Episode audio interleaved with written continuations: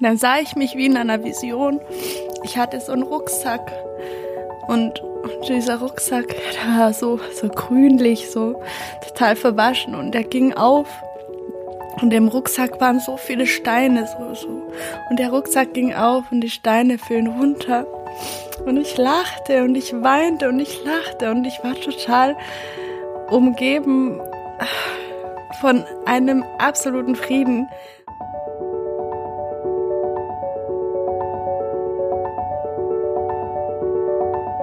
Der Flügelverleih. Mit diesem Podcast kommst du an.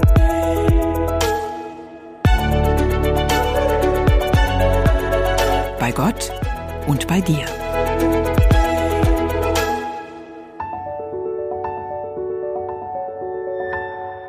Einmal ganz klar und deutlich die Stimme Gottes hören und unmissverständliche Anweisungen für den nächsten Schritt zu bekommen. Wer hat sich das nicht schon einmal gewünscht? Unser heutiger Gast hat genau das erlebt. Jedoch in dem größtmöglichen Horrorszenario.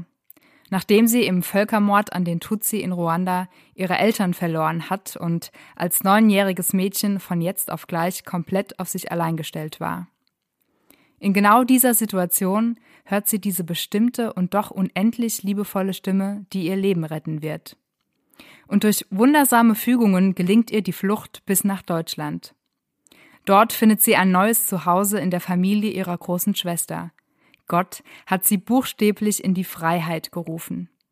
Und tatsächlich gelingt es ihr, sich in der neuen Heimat nach und nach ein neues Leben aufzubauen.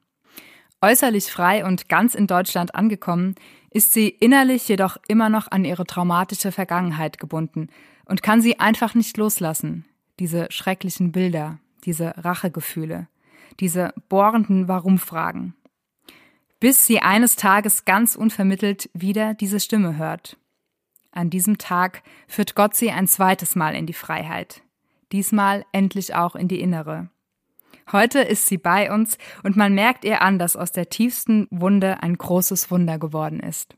Herzlich willkommen, Marie Kressbach. Vielen Dank, liebe Desiree. Ja. vielen Dank auch an dich, Hannes. genau, ich bin wieder mal nicht alleine im Flügelverleih, sondern neben mir im Cockpit sitzt heute Hannes Böhm. Ja, ich freue mich auch sehr, Teil dieser Gesprächsrunde zu sein und äh, darf auch dich, liebe Zuhörerinnen, lieber Zuhörer, begrüßen. Schön, dass auch du mit dabei bist und mit uns in ein sehr interessantes Gespräch reingehst, das ich auch gleich mit der ersten Frage an Marie eröffnen möchte. Marie, dass du jetzt hier und heute hier sitzt, würdest du sagen, das ist ein Wunder? Absolut. Ähm, also ähm, jetzt gerade, wo die Desiree das auch nochmals ähm, so zusammengefasst hat, äh, wurde es mir nochmal klar vor Augen. Und ja, das war gerade wie ein Film, der sich nochmal so ein bisschen abgespielt hat. Ja, was Gott alles ähm, in meinem Leben getan hat, das ähm, kann ich selber ab und zu mal auch nicht fassen, wenn ich darüber nachdenke. Ja, es ist ein Wunder. Und ein Film mit einem Happy End. Nach äh, ja langen, langen Kapiteln und Szenen, die nicht so erfreulich waren.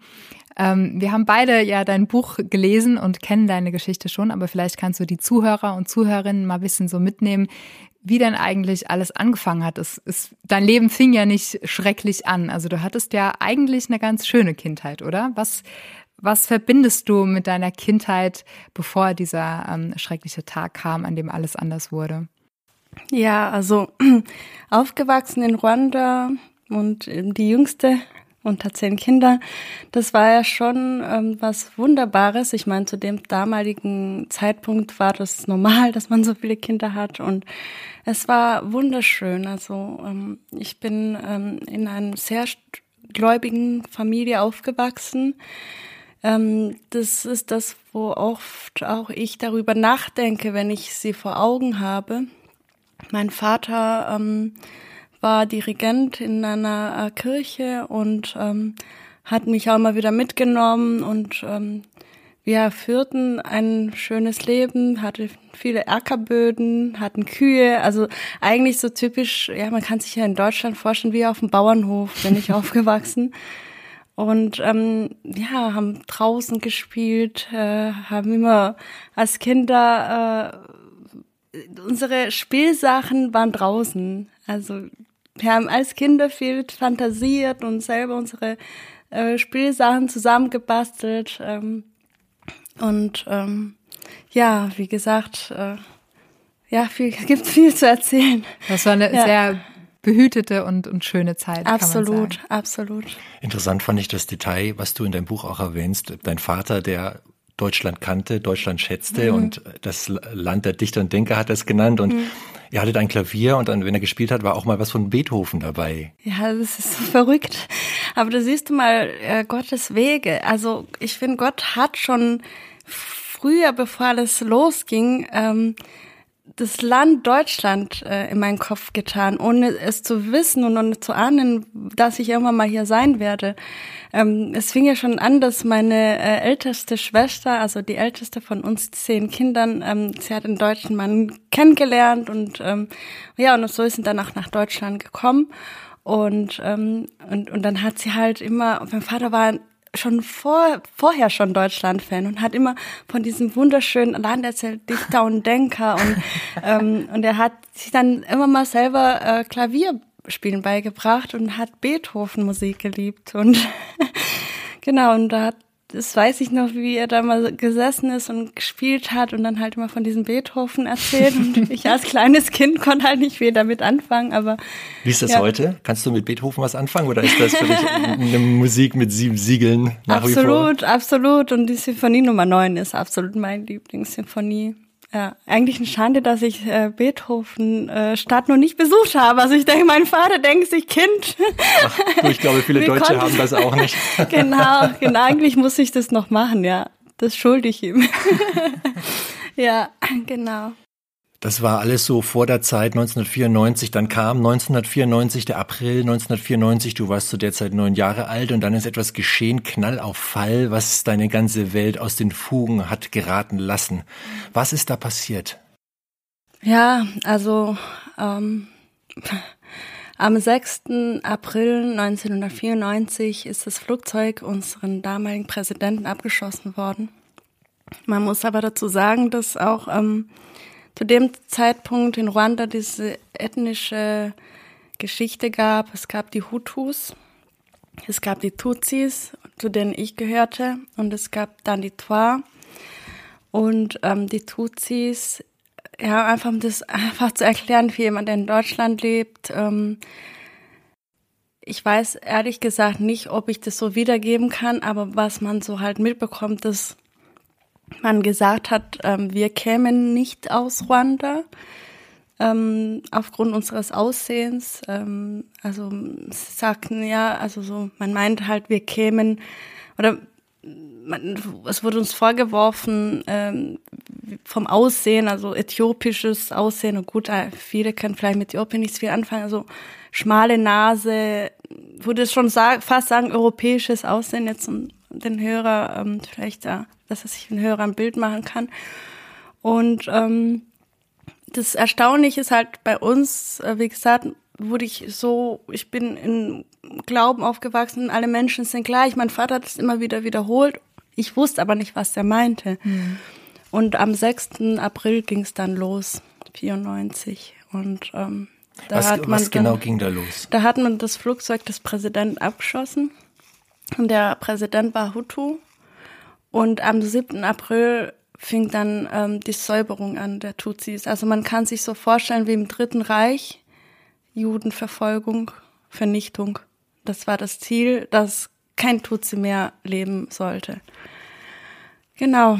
Und das waren dann ja nicht nur ähm, Soldaten, sondern das ist ja dann wirklich in einen, in einen Völkermord übergegangen, wo auch in deinem Buch hast du geschrieben, auf einmal Nachbarn oder Arbeitskollegen, mit denen man vorher normal zusammengelebt haben, äh, über Nacht mehr oder weniger zu, zu Feinden wurden, die wild drauf losgemordet haben. Anders kann man es ja nicht ausdrücken, oder? Absolut. Also man kann sich das gar nicht vorstellen. Also es ist so, das sind Menschen, mit denen du zusammengesessen bist. Ihr habt zusammen Feste gefeiert und dann auf einmal hast du sie nicht mehr wiedererkannt. Auf einmal ähm, haben sie uns verfolgt, haben uns verraten. Und ähm, also es war wirklich die Hölle auf Erden. Hm, ein unfassbares Blutvergießen. Also wenn man sich da mal ein bisschen mit dem Thema beschäftigt, dieser Genozid, das war ja, der ging ja nicht lange, das waren 100 Tage, drei Monate vielleicht etwa. Und in diesen drei Monaten ähm, wurden, also niemand weiß es genau, aber etwa 75 Prozent der Tutsi wurden ausgelöscht und äh, man, man, spricht von mindestens einer halben Million Tote. Die meisten sagen, also 800 bis eine 800.000 bis eine Million Tote gab es da, unvorstellbar und das in der Kürze der Zeit. Ähm, und du stecktest da mittendrin. Was, was hast du da erlebt? Ja, also man sagt das sogar mittlerweile über eine Million. Ähm, das, das kann man sich ähm, gar nicht vorstellen. Also im Geistlichen würde ich sagen, du hast wirklich gesehen, wie die Menschen, ähm, wie was es bedeutet, wenn Menschen auf Satan hören, also mhm. auf das Böse. Es war unvorstellbar dunkel. Ähm, ich will auch den, euch allen das ersparen. Also es sind ähm, furchtbare Sachen geschehen. Ähm, ich sag, ja, ich sah zu, wie halt meine Familie nach und nach also ausgelöscht worden ist das Traurige ist halt, ähm, dass einfach Menschen waren. Ich meine, niemand hat sowas verdient, aber es waren ganz tolle Menschen. Menschen, die auch sehr Gott geliebt haben. Und für mich war das so unfassbar, dass der Gott da war und ähm, ja zugesehen hat, sage ich jetzt mal. Und, und, gleichzeitig hat aber dieser Gott in einer sehr entscheidenden Situation dann auch eingegriffen, auch wenn du es erst Jahre später erkannt hast, dass das wirklich äh, Jesus war, der da zu dir gesprochen hat. Vielleicht ja. kannst du uns diese besondere Szene nochmal äh, ja. vor Augen malen. Ja, Entschuldigung. Ähm, ja, es war am 11. April, da ähm, kamen dann die Soldaten zu uns und ähm, ja, also ich ähm, spule jetzt mal vor, weil das da noch einiges passiert ist, kann man auch dann auch im Buch lesen. Genau. Auf jeden Fall ähm, ist es so, dass sie dann angefangen haben zu schießen. Und, ähm, und dann hörte ich da zum ersten Mal die Stimme. Ich wurde nämlich, also man muss sich so vorstellen, auf einmal hast du diese Schüsse und ich finde aus dem Fernsehen sieht das immer gar nicht so dramatisch aus, aber wenn du dann direkt davor stehst, ist es so laut gewesen. Und ich bin dann total irgendwie, ich wurde panisch und wollte aufstehen, also wieder irgendwie weg.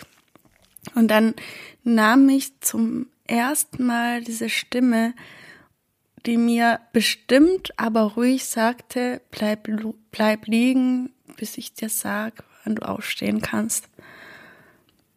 Und diese Stimme, und als diese Stimme kam, das weiß ich noch,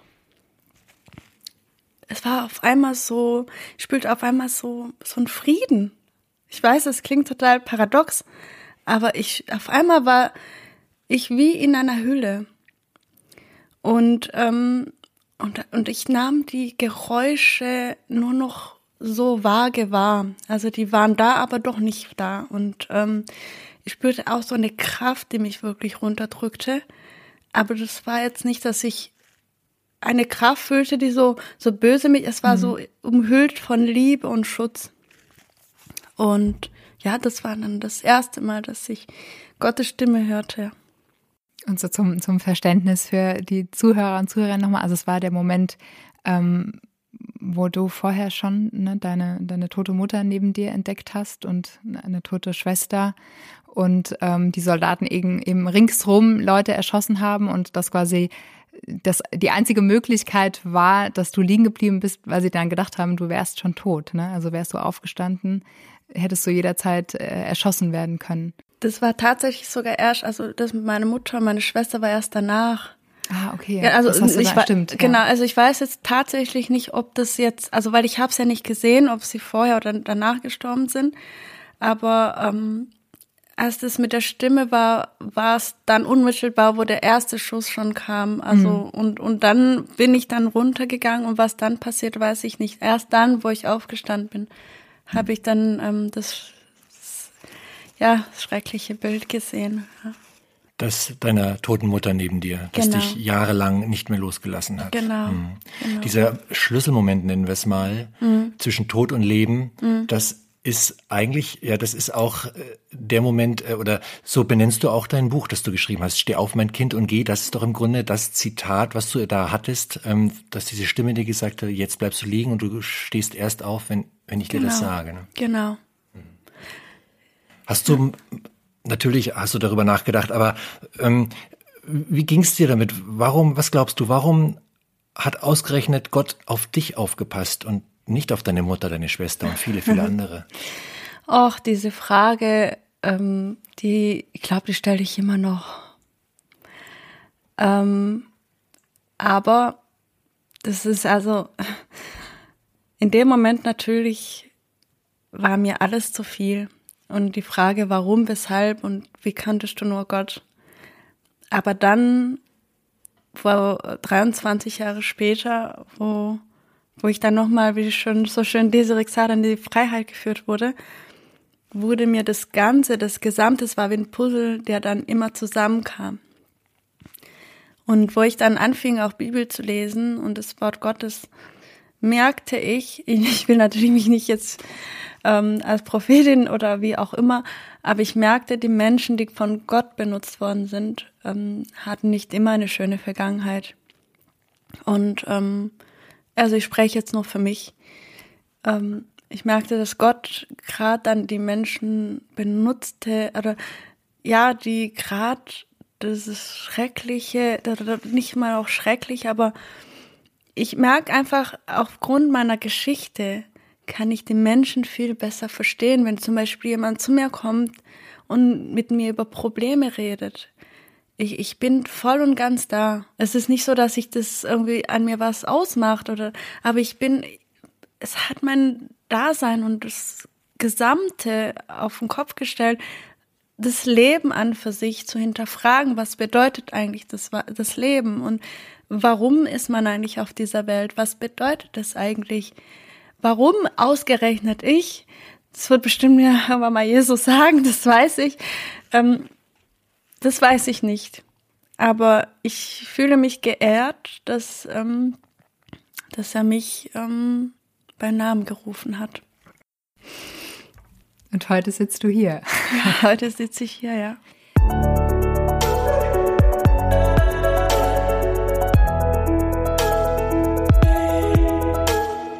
Du hast es eben schon angedeutet, du bist dann nach Deutschland über mehrere Umwege, es war auch nochmal ein langer Weg, hast da äh, ein neues Leben aufgebaut und hast eine Ausbildung gemacht zur Krankenschwester, hast deine Schule vorher abgeschlossen und man könnte sagen, du standest eigentlich mit beiden beiden im Leben. Man hätte meinen können, du bist ja voll angekommen in dem Land, mhm. aber warst innerlich ähm, ja doch noch eben von genau diesen Fragen, warum ich und warum, wie konnte Gott das zulassen, ja, wie, wie zerfressen, kann man sagen.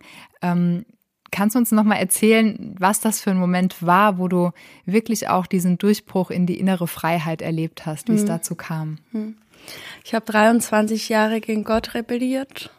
Ich war wirklich innerlich zerrissen, was auch verständlich ist für Menschen. Definitiv. Ja, menschlich gesehen verständlich. Aber genau dieses äh, gegen Gott zu rebellieren hat mich total ähm, innerlich zerrissen. Also wenn ich gebetet habe, dann war ich total ein anderer Mensch, aber dann, wenn ich mich von Gott abgewandt habe, war ich, man hat mich nicht wiedererkannt. Ähm, 23 Jahre habe ich total gegen Gott rebelliert. Also man kann sich gar nicht vorstellen, habe ich gegen Gott gekämpft. Aber ich habe diesen Gott trotzdem so geliebt, weil ich ähm, so aufgewachsen bin. Und ich bin so dankbar, dass mein Vater mir diesen Glauben mitgegeben hat. Und dieses Bild, ähm, was ich auch ähm, kurz erwähnen wollte, ist, bevor mein Vater starb, jeder andere Mensch hätte gebettelt, dass er ähm, am Leben gelassen wird. Aber er wusste, dass es soweit ist. Das Einzige, worum er bat, war, ob er kurz beten darf. Und äh, das hat mich so beeindruckt was dieser, also der Mann, der muss so Gott geliebt haben, dass er sogar bis zum Schluss sein Wunsch war, mit diesem Gott nochmal kurz zu reden. Und trotz dieser, Re trotz dass ich rebelliert habe, hatte ich immer dieses Bild. Und, und, und der Gott, der faszinierte mich irgendwie auch. Also es war immer so, wer bist du? Mhm. Wer bist du und warum? Weshalb? Was ist eigentlich dein, oder was ist dein Ziel? Und dann war das so, dass ich ähm, ein, um auf deine Frage zurückzukommen, eine Woche vorher von meiner Schwester, die auch überlebt hat, ähm, einen Podcast gekriegt habe. Das, wenn wir gerade jetzt beim Thema Podcast sind, ähm, ich habe äh, Gebete gekriegt und ich war erstmal skeptisch, weil ich immer wieder von Pastoren gehört hatte ähm, aus Rwanda, die so Menschen, also die diesen Glauben ausgenutzt haben. Und aber der an dem Pastor war was anderes. Es war ganz besonders und er war irgendwie interessiert, das Wort Gottes zu predigen.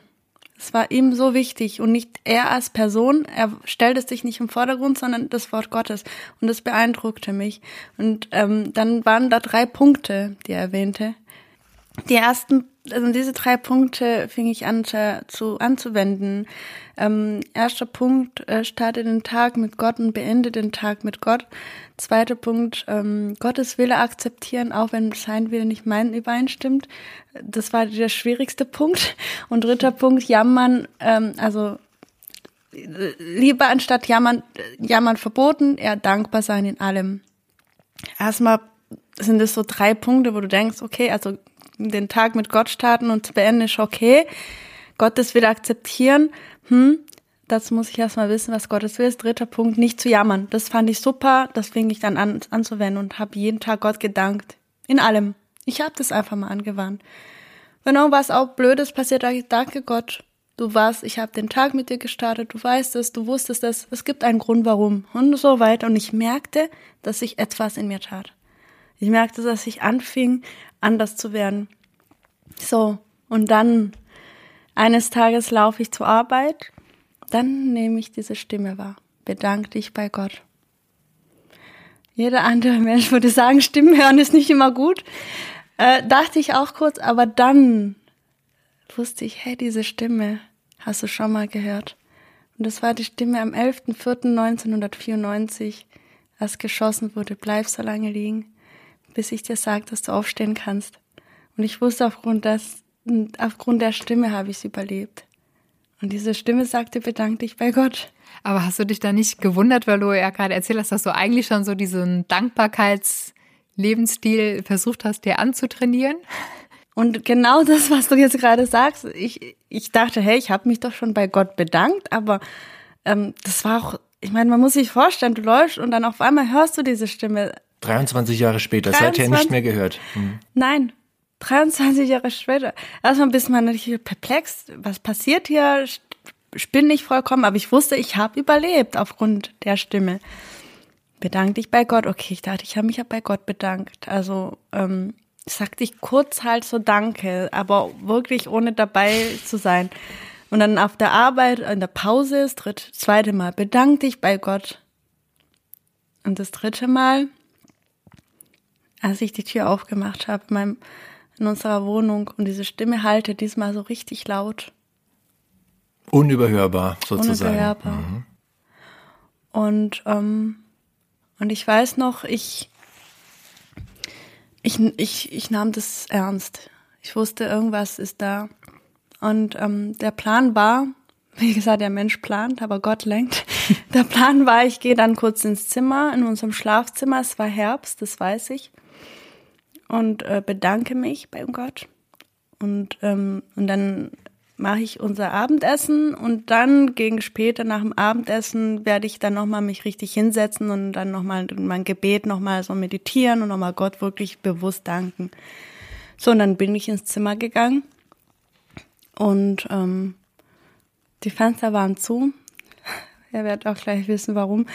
Ähm, es war, wie gesagt, Herbst. Und ich ging dann an dem Tag auf die Knien und dankte Gott und ich sagte Danke. Und wollte dann aufstehen. Dann ging es nicht.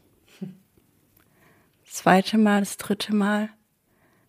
Ja, und dann auf einmal kam dann dieses menschliche, okay, als Krankenschwester, ich Stimme hören, meine Beine kann ich nicht bewegen. und, und er es dann weiterging, umfasste mich. Ähm, in, Apostelgeschichte gibt es eine Stelle, die kann, mit der kann ich mich so gut ähm, meiner Geschichte identifizieren. Das ist da, wo der Saul ähm, die Jünger oder Jesus verfolgt und auf dem Weg nach Damaskus und dann wurde er von einem Licht erfasst. Bei mir war das kein Licht, mich umfasste eine Liebe. Entschuldigung. Das war, das war ein, eine vollkommene Liebe. Und ich fühlte einfach mich so leicht und so, so frei. Und, und ich weiß nur, dass, dass ich dann nach oben schaute und es war wie, als wäre ich ein Roboter. Ich schaute nach oben und ich fing an zu klatschen und ich sagte, danke, Jesus. Jesus zum ersten Mal. Jesus. Ne? Jesus, genau. Weil man muss allerdings dazu sagen, dass ich vorher mit Jesus nicht so viel zu tun hatte. Also ich, ich habe an Jesus vorbeigelebt. Auch wenn ich irgendwie ähm, wusste, ist für mich gestorben. Also es ist ja das eine ist das Wissen, das andere ist zu fühlen und wirklich, also Jesus war nicht der Mittelpunkt meines Lebens. Und dann sagte ich dem Tag, danke Jesus. Und dann kam diese Stimme und sagte, fürchte dich nicht, mein Kind.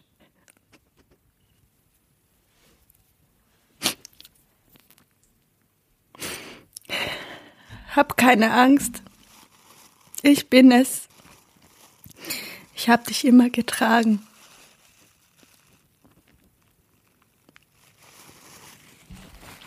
Und dann sah ich mich wie in einer Vision.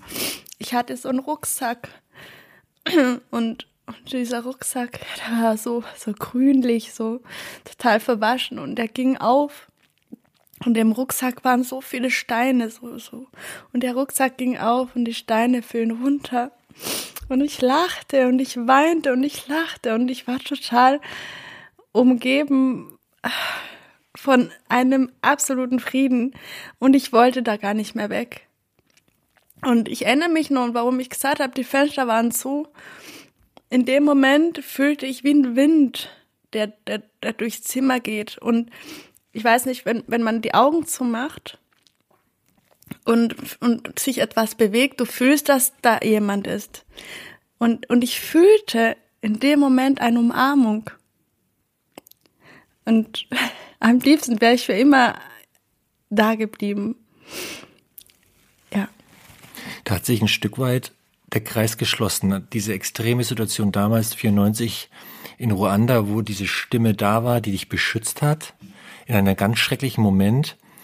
All das, was danach kam, deine, deine, deine Flucht nach Deutschland, die auch wundersam vonstatten ging, deine Schwester in Deutschland, die dich aufgenommen hat äh, in Baden-Württemberg, wo sie mit ihrem Mann lebte, wo du dann sozusagen als Familie angedockt bist, wo du zur Schule gegangen bist, wo du deine Ausbildung gemacht hast, wo du dann auch deinen Mann kennengelernt hast. All die Jahre dazwischen bis zu diesem Moment, da gab es diese Intensität nicht mehr, bis zu diesem Moment, wo sich ein Kreis geschlossen hat für dich und wo du, wo du deinen Frieden gefunden hast. Kann man das so sagen? In all den Jahren, 23 Jahre hast du vorhin gesagt, sind vergangen seitdem. So lange hat es gedauert, sozusagen bis zu diesem sehr bewegenden, unfassbaren Moment. Ich finde das auch total toll, wie du das so schilderst äh, und, und ähm, dass du auch so offen bist, uns das hier alles so zu erzählen. Mhm. Aber zu diesem zweiten Schlüsselmoment in deinem Leben, kann man das so sagen? Absolut. Also ich habe 23 Jahre nicht gelebt. Also um das am besten zu beschreiben, ich war eigentlich seit dem 11.04.94 fühlte ich mich wie tot. Also es war mhm. wirklich nur eine äußerliche Hülle, die man von mir gesehen hat. Innerlich war ich, habe ich mich nicht lebendig gefühlt. Ich lebte so vor mich hin und das grenzt, es ist auch ein Wunder, dass überhaupt was aus mir wurde. Das ist auch wieder so ein Zeichen, dass es einen wunderbaren Gott gibt, man sich, muss sich so vorstellen, du hast all diese Grausamkeiten erlebt, was man sonst so aus, sag ich mal, aus dem Fernsehen kennt und dann ist es auch noch Familie. Das sind nicht mal irgendwie Leute, die du nicht kennst, das sind Angehörigen. Menschen, die du ähm, ja, die, den du dein, dein Leben äh, verdankst und auch teilweise die Liebe und Erziehung und auf einmal passiert sowas. Das kann man sich gar nicht vorstellen. In der Bibel gibt es so eine Stelle, ähm, ich glaube, das ist ein Psalm, wo der eine sagt, ähm, ich fühlte mich, als wäre ich im Rot und voller voller Schlamm und und dann hast du mich da rausgezogen. 23 Jahre habe ich bin ich versunken in diesen Grausamkeit und und auf einmal war diese Hand da, die mich die mich rausgezogen hat und und das kam ich kann das so beschreiben, wie als ob du keine Luft kriegst und auf einmal kriegst du nach so einer langen Zeit Luft. Das kann man sich gar nicht vorstellen. Das kann man sich nicht vorstellen. Ich finde es auch erstaunlich, wie du gerade gesagt hast, dass du, ja, obwohl es dir innerlich so ging, ja. trotzdem dein Leben auf die Reihe bekommen hast, trotzdem äh, ja lieben konntest, mhm. den Mann deines Lebens gefunden mhm. hast. Und das fand ich auch so spannend, dass ausgerechnet mhm. er jemand war, der total im Thema war, der mhm. sich schon intensiv mit dem Thema äh, Genozid auseinandergesetzt hatte, was ja auch irgendwie Wahnsinn ist, macht ja, ja auch nicht jeder. Ja. Und ähm, ich habe mich gefragt, dass du warst ja dann de facto nicht mehr alleine, ne? Du mhm. hast einen Mann, du hast Freunde gehabt, mhm. Arbeitskollegen. War es aber dann tatsächlich trotzdem so, dass du mit dem, was du erlebt hast, alleine warst? Oder konntest du andere in deinen Schmerz mit reinnehmen irgendwie? Also ich finde, bei meinem Mann war es, es war faszinierend zu sehen, wie er, also unsere Liebesgeschichte fängt somit an, dass er einen Tag bevor er mich kennengelernt hat, einen Film über Rwanda gesehen hat. Und somit hat er angefangen, sich mit dem Land, äh, also oder sich fürs Land zu interessieren. Ich meine, so wie du sagst, ist Rwanda ist ein kleines Land, es wissen bestimmt auch nicht viele in, in, Deutschland und ja genauso. Und dann auf einmal einen Tag, bevor wir uns, oder ja, es muss auch sogar ein Tag gewesen sein, schaut er einen Film über Rwanda an. Und, ähm, und das fand ich, er war so der erste Mensch, wo ich das Gefühl hatte, ähm, er, ich kann mit ihm reden. Also also außerhalb der Familie, weil man muss auch sagen, meiner ähm, jetzigen Mutter, so Schrägstrich Schwester, die mich adoptiert hat, äh, sie ist ja auch verletzt gewesen. Und ähm, oft ist es auch so, dass ich mich mit gewissen Sachen auch zurückgehalten habe. Und er, Philipp, war eher so, ähm, also er war eher so, dass, äh, bei ihm war es so, dass der erste wirklich Mensch außerhalb der Familie war, wo ich das Gefühl hatte, er versucht mich zu verstehen, ähm, er ist mit mir und es hat auch schon, finde ich, unglaublich was in mir getan. Und ähm, es war so schön zu sehen, wie er mit dem Thema umgegangen ist. Er war ehrlich. Also er hat gesagt, ich würde gerne dir vieles sagen, dass ich dich verstehen kann, kann ich nicht. Ich war nicht in der Situation und das fand ich auch solche Ehrlichkeit so schön und so äh, echt, authentisch. Und ähm, da muss ich sagen, dass ich auch da ähm, gemerkt habe, dass, dass Gott irgendwas in meinem Leben bewegt. Genau. Mhm. Also insofern ist er auch da wieder ist ja kein Zufall, dass du ihn kennengelernt hast, wenn man das so hört, was du da schilderst. Diese 23 Jahre zwischen diesen beiden mhm. übernatürlichen Momenten, mhm. nennen wir es mal, mhm. Äh, waren krasse Jahre. Du hast gesagt, du warst eigentlich tot in dieser Zeit. Klar hast du nach außen hin dein Leben gelebt mhm. äh, und hattest Höhen und Tiefen. Mhm. Ähm, da war es schon sehr wertvoll, mit ihm jemand so an der Seite zu haben, der zumindest einen Teil dich verstehen kann. Trotzdem kann ich mir vorstellen, war es nicht immer einfach mit dir, weil du bist ja ein traumatisierter Mensch mhm. gewesen mhm. Äh, und mit deinem Mann an der Seite, das war leichter, aber sicherlich auch mal schwer. Welche Folgen hatte dieses traumatische Erlebnis für dich dann noch Jahre später in Deutschland, wo nach außen hin eigentlich du ein in Anführungszeichen normales Leben geführt hast? Wie hat sich diese Traumatisierung geäußert? Also auch angefangen mit meinen Adoptiveltern, auch gleichzeitig meine Familie ist, ähm, die wirklich so liebevoll waren, aber ähm, auch sie sind wirklich an ihren Grenzen gekommen mit mir, weil ich ähm, ich hatte Verlustängste erstmal. Also ähm, auch wenn sie zum Beispiel gesagt haben, wir fahren kurz zu Freunden, ähm, kam Panik in mir hoch. Werde ich sie wieder verlieren? Werden sie dann da sein? Also Verlustängste haben mein Leben kontrolliert. und dadurch, dass ich Verlustängste hatte, musste ich dann alles kontrollieren. Also kam diesen Kontrollverlust. Ich muss alles im Griff haben, damit auch alles so läuft, wie ich will. So, ähm, das wurde dann auch wiederum unerträglich für die Menschen, weil ich dann äh, auch als jetzt nicht nur meinen Eltern, meine Familie gegenüber, auch meinen Freunden damals, ich war sehr, sehr anhänglich. Ihr musst unbedingt wissen, wer war, macht was und ähm, alles so ein bisschen kontrollieren. Das, ähm, also sicherlich rückblickend gesehen war ich kein angenehmer Mensch. Das passiert aber dann nur, wenn ich, also wenn ich zum Beispiel gebetet habe, würde ich, also es waren wie zwei Personen in mir. Ich war wirklich innerlich zerrissen. Was auch bei mir war, ist, dass ähm, ich niemand wirklich vertraute. Also ähm, ich, ich wusste nicht, ähm, was ist eigentlich mit dieser Person, also aufgrund dessen, was auch mit den Nachbarn waren, die Menschen, die du eigentlich gekannt hast, was sie getan haben. Ich versuchte es, aber wirklich habe ich Vertrauen, habe ich eigentlich nur meine Familie. Und das ist auch schwierig, weil irgendwie musst du auch ein bisschen auch Menschen vertrauen können, um weiterzugehen. Also in mir waren Gefühle der Ängste, Kontrolle, ähm, Wut. Oh ja, Wut. Ich hatte Wut äh, in mir. Ähm, Rachegefühle. Aber nicht jetzt, dass ich mir irgendwie vorstellen könnte, jemanden umzubringen, Gott bewahre so nicht, aber Rachegefühle, ihr hoffentlich zahlt ihr für alles, was ihr getan habt.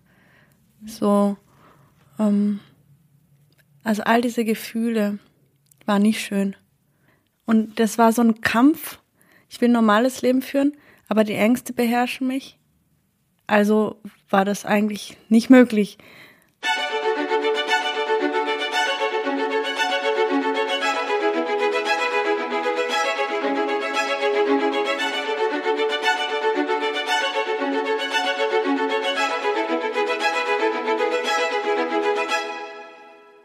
Ähm, das war ja alles vor diesem zweiten übernatürlichen Eingreifen Gottes besonders stark. Also in dieser Zeit hast du ja deinen äh, jetzigen Mann schon kennengelernt und ihr habt auch vorher geheiratet. Hat er dann, ähm, also war das dann nach dieser zweiten ja, Begegnung mit dem lebendigen Gott, hat man, hat man auch im Außen gemerkt, dass sich was geändert hat? Waren diese Ängste und, und dieses Kontrollsüchtige, war das dann auf einmal weg? Nein. Und ähm, auch, ich muss auch ehrlich sagen, auch heute gibt's noch das ein oder andere, woran ich noch arbeite mit Jesus. Das merke ich absolut. Aber es wurde anders alles. Also ähm, der Anfang war, ist auch immer noch sehr schwer. Auf einmal hatte ich das Bedürfnis, die Bibel zu lesen. Ich wollte dann, dann fing ich an auf WhatsApp. Ich hatte das Bedürfnis von diesem wunderbaren Jesus zu erzählen. Man muss sich vorstellen, dann kommt einer und reißt und, und führt dich in die Freiheit. Ähm, ich wollte, dass die Menschen auch von diesem Jesus erfahren. Hey, hier gibt's einer, der kann euch retten, das ist ganz toll. Und so fing ich dann an, total, äh, in meiner Euphorie auch auf im Rezept zu, äh, zu posten und Bibelvers und alles, was mich so ansprach. Ja klar, natürlich merken das dann die Menschen und dachten, hey, was ist jetzt mit dir los? Ähm, du redest ja eigentlich fast nur von Jesus. Und ähm, das war auch, ähm, auch wenn ich jetzt so ein bisschen darüber lach, aber es war nicht leicht. Also ähm, ich, ich musste Kämpfe führen, wie ähm, bist du in einer Sekte oder ähm, was ist jetzt mit dir los? Du redest anders, du benimmst dich anders in mir war tatsächlich, diese vollkommene Liebe hat auf jeden Fall was getan.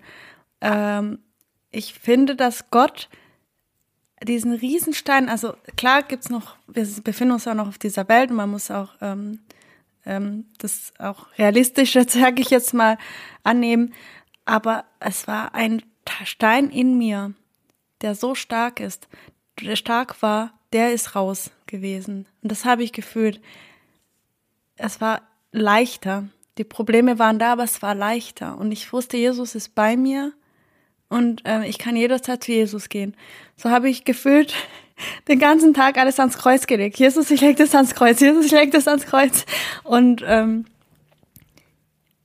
ja, also wer sagt, er geht mit Jesus und alles ist super und happy clappy, das ist natürlich nicht so klar. Aber die Freiheit und diese Liebe, die überwiegt alles, finde ich. Absolut. Hm, du hast ja auch als dieser Moment, wo du so mit Liebe geflutet worden bist, also das ist ja wirklich gerade ohne dabei gewesen zu sein, wie du das schilderst und auch wie du das in deinem Buch beschreibst, das ist ja wirklich Gänsehaut und dieses Bild, dass du diesen Rucksack da hast und da sind Steine und die kommen, die werden da rausgenommen, das, das hast du ja auch gesehen, richtig, ne? Die, inneren Steine, die du da losgeworden bist, wie bewegend ist das? Und ähm, ich glaube, dass es auch eine sehr mutmachende Botschaft ist, die du da hast für jeden, der selber so seine Steine hat, äh, seine inneren Steine, die einen beschweren, die haben die meisten von uns, dass es doch möglich ist, wenn man das Gott hinhält, dass er, dass es so Momente gibt, wo, wo diese Steine einem abgenommen werden. Dann, das heißt nicht, dass sich alle Probleme auflösen. Der Alltag ist immer noch der Alltag. Sorgen sind Sorgen, Dinge sind, äh, wie sie sind. Hier und da passieren äh, auch unschöne Sachen. Aber dass da doch jemand ist, der für einen ist und der einem diese Lasten abnehmen möchte mhm. und auch kann. Mhm. Absolut. Ich finde halt auch diese Intensität, wenn man mit Jesus geboren ist und man geht den ganzen Weg mit Jesus, ich glaube, fehlt vielleicht, kann beim einen oder anderen, also ich spreche jetzt gerade bewusst viele Christen an, die jahrelang mit Jesus gegangen sind und das so diese ähm, Selbstverständlichkeit da ist oder ähm, ich finde aber, wenn man mit Jesus geht, finde ich, sollte man jeden Tag bewusst mit ihm gehen, weil diese wunderbaren Gott bietet so viele Möglichkeiten an, die wir, also finde ich, ähm, die man verpassen könnte. Er sagt auch, ich bin der Weg, die Wahrheit und das Leben. Keiner kommt zum Vater, also durch mich. Und diesen, also Johannes 14,6 habe ich so in meinem Herzen geschrieben. Ich sage jeden Morgen zu Jesus, Jesus, sei bitte heute mein Weg, führe mich heute zum Vater. Egal was ich tue, und, und, und dann merkst du dann, wie sich wirklich die Wege und die Türen öffnen. Und das finde ich so spannend. Ich glaube, es gibt einen Stein, den viele von uns mit sich rumschleppen, und das ist der Stein der, des Nachtragens, des, des, des Leidens, was andere einem angetan haben. Der Stein war bei dir besonders groß. Mhm. Ähm, Stichwort Vergebung. Bist du inzwischen, gut, dieses Erlebnis dieser gefluteten Liebe war 2017, jetzt sind wir wieder ein bisschen weiter. Bist du Stand heute, kannst du jetzt hier sagen, ja, ich, ich vergebe den Menschen, die meiner Familie das angetan haben, die dir das angetan haben? Kannst du das? Ja, das ist eine sehr interessante Frage, weil gerade diese Frage ich auch mit Desire hatte, während wir ähm, an dem Buch gearbeitet haben. Ich muss sagen, während dem Buch, ähm, der Prozess führt auch wirklich zu sehr starken Heilungen nochmal. Und dann kam tatsächlich auch mal wieder diese Frage Vergebung. Und ähm, ich weiß nur, dass ich mit Desiree darüber gesprochen habe, weil wieder kurz so diese Menschlichkeit in mir kam, habe ich ja wirklich vergeben? Kann man das wirklich so schreiben? Und ja, und dann sprach dann mich, stellte mir Desiree dann die Fragen, ja, wie war das so und so, und sagte ich, ja, also hast du noch diese Rachegefühle mir? Ich so, nein, habe ich nicht. Hast du ähm, das noch, die Wut? Nein, habe ich nicht. Und ich erinnere mich, dass ich an einem Tag bewusst das Ganze am Kreuz abgegeben habe. Aber nicht, weil ich vergeben wollte. Das muss ich auch ehrlich dazu sagen. Ich wollte nicht vergeben. Aber ich wusste, dass Jesus am Kreuz sagte, Vater, vergib ihnen, denn sie wissen nicht, was sie tun. Der, der gefoltert worden ist, der, der eigentlich um freiwillig ans Kreuz gegangen ist. Was ist das für eine Kraft? Und ich wusste, Jesus möchte, dass ich vergebe. Also vertraute ich drauf. Ich wusste, in diesem, in dieser Vergebung ist nochmal etwas, ein tiefes Geheimnis. Und dann sagte ich zu Jesus, Jesus, ich kann nicht vergeben, aber hilf du mir. Nimm du es in der Hand ich gebe es ab. Und dann, ja, also ich merkte, dass sich tatsächlich, und ich muss ehrlich sagen, es hat nicht mal sehr lang gedauert, ich merkte, dass sich was getan hat. Und ich konnte auch wesentlich besser schlafen. Ich war, ähm, ich war entspannter in meinem Alltag. Und das fand ich das Schöne, weil ich kannte ja das Manuskript schon, als ich dir die Frage gestellt habe oder als du nochmal den Zweifel hattest, kann ich das ja. wirklich so schreiben. Und für mich war das so offensichtlich, weil so wie ich die Bibel verstehe, ist das eben der Kern von Vergebung. Wir können nicht vergeben. Also Erst recht nicht, wenn jemand die halbe Familie auslöscht. Das ist einfach nicht äh, in unserer menschlichen Kraft, aber wir können es an Gott abgeben und er kann es in uns bewirken. Er kann wirklich ähm, die Freiheit schenken, den Frieden schenken und ähm, das spürt man aus jeder deiner Zeilen von allem, was du geschrieben hast und was du erzählt hast. Deswegen ähm, bin ich mal so frei und spreche ja. dir nochmal zu, du hast definitiv vergeben, ja, beziehungsweise ja. Jesus in dir hat vergeben. Absolut. Genau. Also die Rachegefühle sind nicht mehr da und ähm, ja. Aber ich finde es auch spannend, wie du schon gesagt hast, ähm, ja, dass es wirklich ein Prozess ist. Am Anfang steht eine Entscheidung und man fühlt das vielleicht noch nicht, aber man entscheidet sich immer wieder dazu, bis die Gefühle nachwachsen, mm, so mhm, sage ich es genau. gerne. Ne? Gerade auch bei dem Thema Vergeben finde ich so wichtig, dass man auch das nicht verwechselt mit, also wenn man vergibt, heißt ja nicht, dass man nicht mehr trauen kann. Also das gehört ja dazu. Es ist eigentlich eher, dass diese Rachegefühle und all das, was dich so innerlich tötet, dass du das abgeben kannst. Und da ähm, wurde es dann verwandelt in was Wunderbares. Und ähm, und es hat auch sogar dazu geführt, dass ich mir sogar jetzt wünsche, einer der Mörder entgegenzustehen. Und das, das kam auch noch mal so und das war auch noch mal so eine Bestätigung von Jesus. Ja, du hast vergeben. Ich möchte vor ihm stehen und ähm, und ihn Fragen stellen. Und das hätte ich vorher niemals gesagt. niemals. Du warst ja zwischenzeitlich immer wieder mal zurück in Ruanda, mhm. auch in der Nähe äh, äh, des Geschehens damals. Bist auch Menschen begegnet, die damals, also als Hutu dann plötzlich äh, den Knüppel ausgepackt haben. Mhm. Aber da warst du noch nicht an dem Punkt, an dem du jetzt bist, oder doch? Gab es so Begegnungen? Ähm, also vorher ähm, bin ich einer ähm, begegnet, in, in dem, über dem schreibe ich auch, äh, aber das war vor Jesus. Ähm, Alois heißt der, das war der, der Sohn äh, von Darius. Also Darius ist einer, der meine Familie oder verraten hat, wo wir uns versteckt hatten, Nachbar von uns. Den habe ich vor Jesus Begegnung getroffen und ähm, ich weiß, dass ich ihm die Frage gestellt hat, wie kannst du eigentlich mich nur angucken nach all dem, was du getan hast? Du hast doch bestimmt auch gemordet. Also ich habe, ich bin in total, ähm, ich war, ähm, ich habe ihn verbal angegriffen, verständlicherweise. Ich habe auch nicht verstanden, wie er so vor mir stehen kann, als wäre das alles so selbstverständlich. Und ich habe auch nicht begriffen, warum er, ähm, ja, dass der eigentlich noch da ist, dass er eigentlich ähm, nicht bestraft worden ist. Aber es gab halt eigentlich kein, ähm, kein Anlass dazu, weil keiner nachweisen konnte, dass er was getan hat. Und das heißt auch nicht, wenn sein Vater so war, dass er auch so war. Das ist so der einzige, den ich begegnet bin vor Jesus. Und alle anderen waren halt die Ehefrauen von den Mördern und die Kinder, die wiederum auch ähm, für das, was sie, also für ihre Väter und Männer nichts dafür können. Es war auch aber trotzdem die Wut da.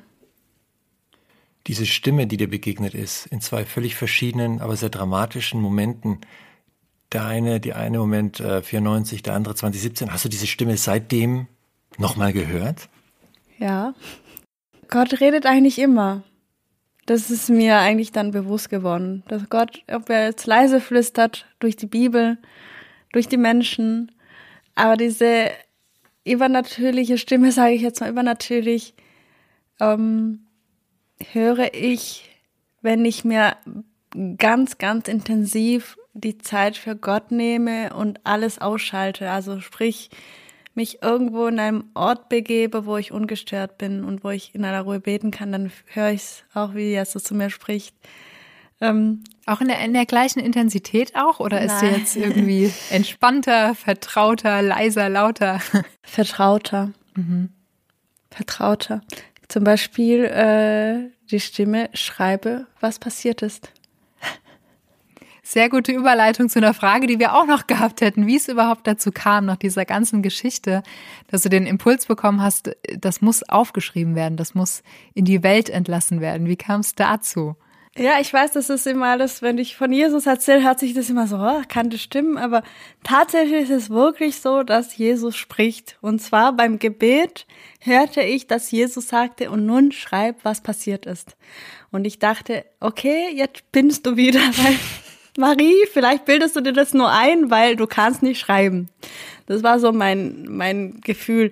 Ja, tatsächlich, das siehst du auch immer in der Bibel, wenn Gott zu einem spricht, manchmal kommt schon diesen Zweifel. Ist es wirklich Gott? Kann das wirklich so sein? Ja, okay, ich dachte, ich kann eigentlich nicht schreiben. Aber dann kam wieder, okay, wenn es Gott ist, dann würde er schon auch die Türen aufmachen. Da kam wieder das Vertrauen. Und dann, ich saß zu Hause eines Abends und ich fühlte dann diese Stimme, schreib. Ich fand äh, eine Stelle noch sehr spannend in deiner Geschichte, und zwar als du wieder mal Gottes Stimme gehört hast. Sie war dir damals schon vertrauter und er zu dir gesagt hat, Marie, erzähl mir deine Geschichte. Und man könnte sich ja denken, wieso, weshalb, warum? Du warst doch dabei, du kennst alles, du weißt sowieso alles. Warum wollte Gott, dass du ihm nochmal deine Geschichte erzählst und was ist dadurch nochmal innerlich in Gang gekommen bei dir? Also ähm, ich fand, es war halt wirklich wie eine Therapiesitzung, als ich da saß und Gott über äh, meine Geschichte erzählt hat. Und dann, wo es bei meiner Mutter, wo ich dann äh, bei meiner Mutter ankam, merkte ich dieses Bild, dass, ähm, dass es noch in mir ist. Jedes Mal, wenn ich an meine Mutter gedacht habe, sah ich das schreckliche Bild, das letzte Bild, was ich von ihr gesehen habe. Und genau das Bild tauschte Jesus um. Und ähm, also erzähl mir deine Geschichte, war das Ziel Gottes. Ich möchte dich heilen. Ich möchte das schreckliche Bild ersetzen, das wunderbares Bild deiner Mutter. Und das Spannende ist, seitdem, wenn ich an meine Mutter denke, ist das schreckliche Bild im Hintergrund geraten. Es kommen eher die schönen Momente hervor. Und das ist das, was Gott erreicht hat in mir. Wenn sich das mal nicht gelohnt hat, die Geschichte nochmal zu erzählen, dann weiß ich auch nicht. Ja. Marie, zum Abschluss stellen wir den Gästen bei uns hier im Flügelverleih gerne noch eine bestimmte Frage und zwar, welcher Bibelvers verleiht dir Flügel? Ich glaube, ich habe das schon bereits erwähnt, ohne es zu wissen. um, Johannes 14,6.